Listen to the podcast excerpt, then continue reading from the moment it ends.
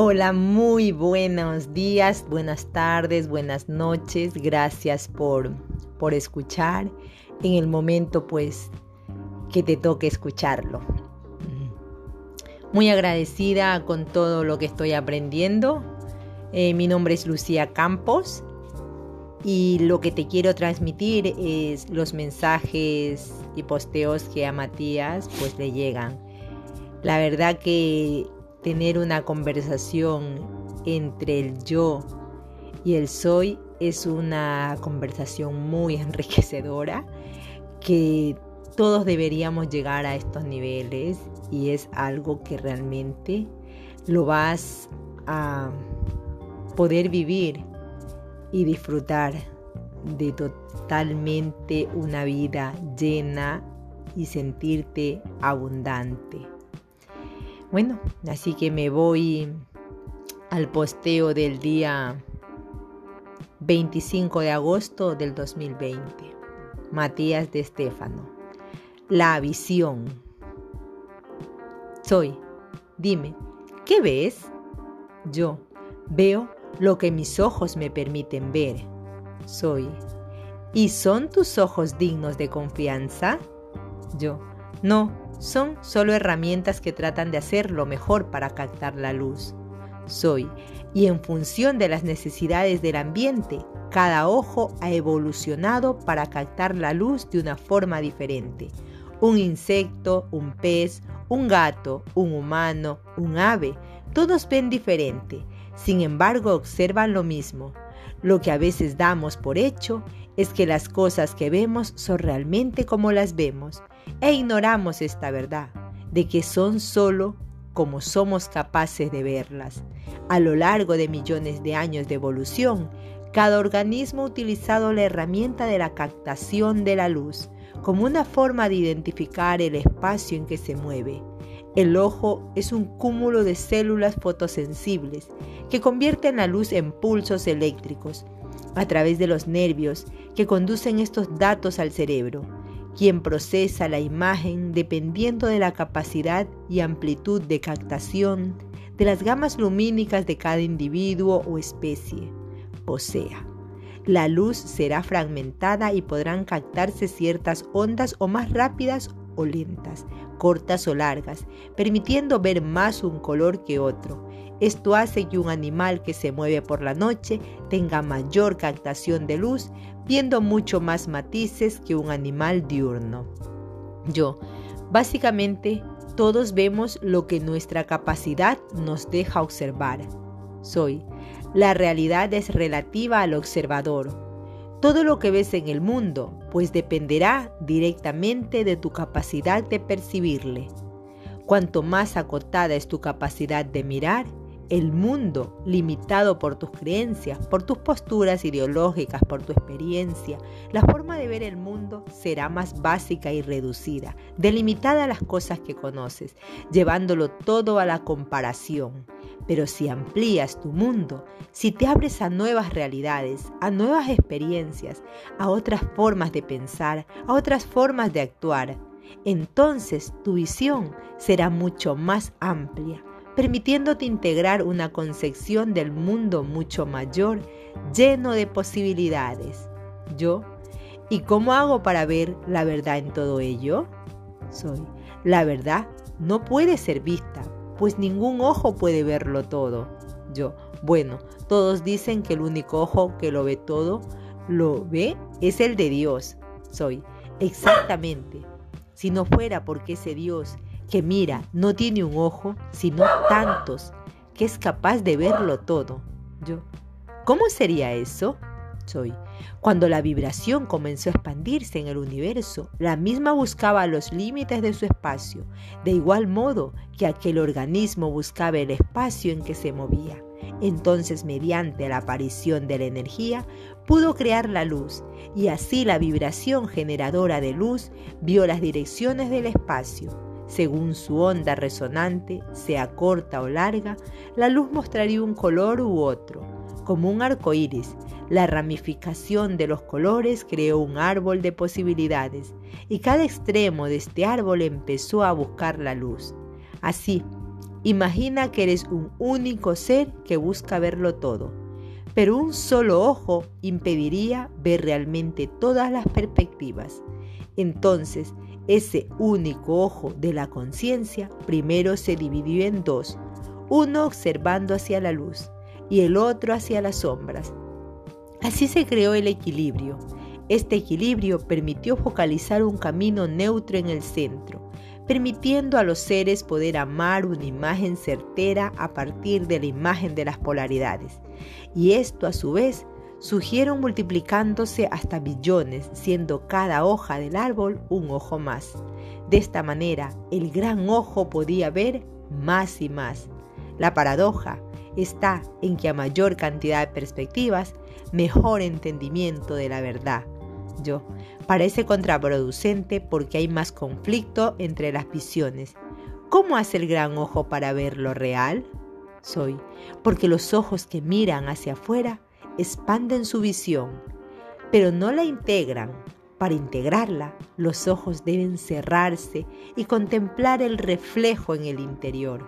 Yo, la glándula pineal, el tercer ojo, la trinidad de la visión soy. Los dos ojos que representan la dualidad focalizan la luz y la oscuridad, la lógica y la ilógica, el arte libre y las ciencias exactas, lo femenino y lo masculino. Buscas, pues, la creación constante de nuevas miradas. Pero dentro de ambos, en el centro, se forma la imagen trina de la esencia. En primer lugar, debes comprender lo dicho. Todo lo que tus ojos ven son una percepción de lo externo y aquello que es absorbido por las células fotosensibles y transmitido por los nervios oculares al cerebro son simples datos, como álgebra, como código Morse o los bits o LEDs de la pantalla que miras. La imagen enviada es procesada por el cerebro de manera, de manera espejada en todos sus sentidos. La imagen es armada en el interior como un opuesto casi como el negativo de una foto, y dicho negativo es asimilado por las neuronas en función de los datos previos, comparando velozmente esta nueva información con todo lo anteriormente procesado.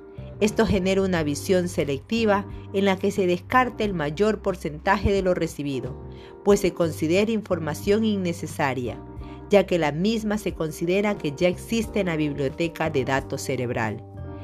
Y entre esos datos precisos existentes se encuentran los pulsos emocionales por experiencias vividas con anterioridad, algo que llamamos preconcepto, es decir, un concepto previo, un hecho o circunstancias anterior que determina todas las siguientes. De esta manera nuestro cerebro evalúa lo que recibe por sus ojos, algo que llamamos prejuicio es decir, algo que ha sido considerado justo con anterioridad.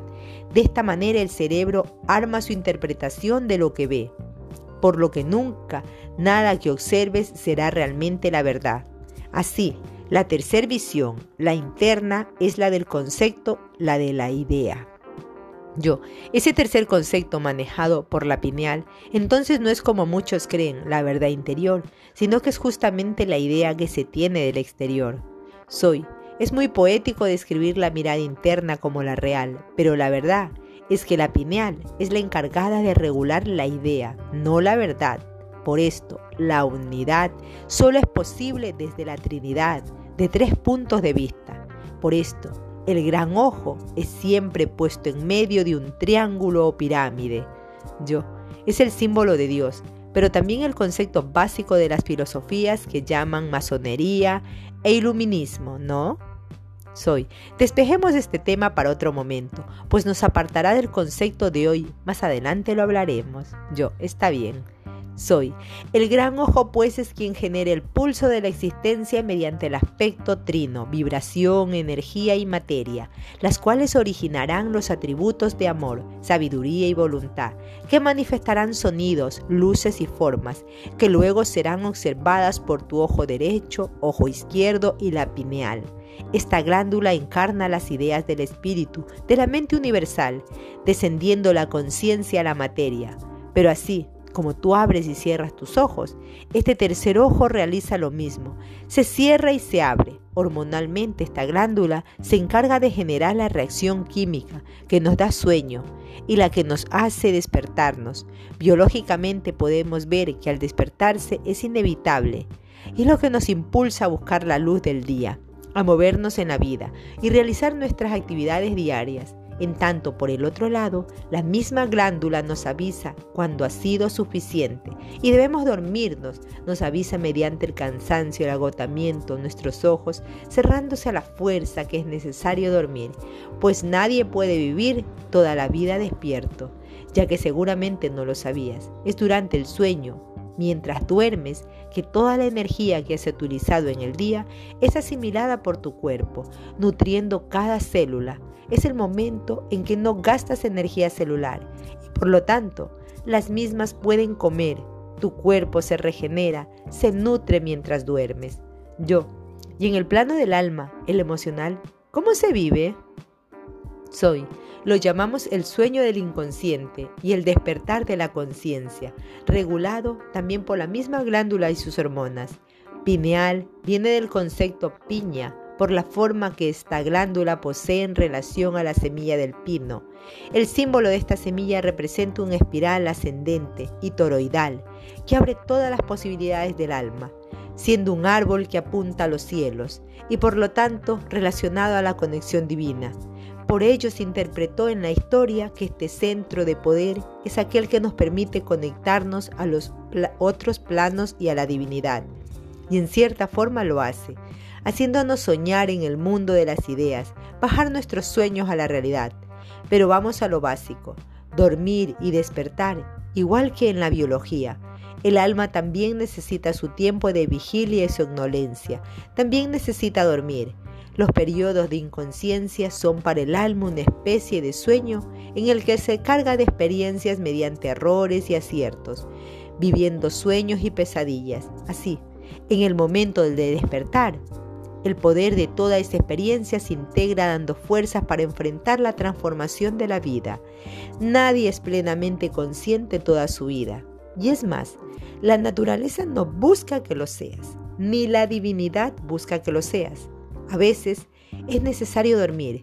No debes juzgarte por tener sueño o por estar despertando. Es natural. No puedes juzgar a otros por estar dormidos mientras tú despiertas. Yo siempre dije que los que despertamos antes tenemos la responsabilidad y el amoroso servicio de preparar el desayuno para aquellos que aún están tratando de abrir sus ojos.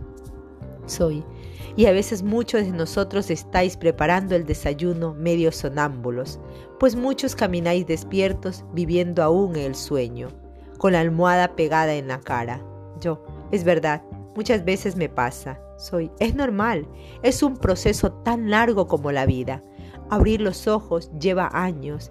Cada día tus ojos físicos te preparan para este momento, hasta que un día abres los ojos del alma. Yo, el alma vive una vida muy extensa a través de muchos cuerpos.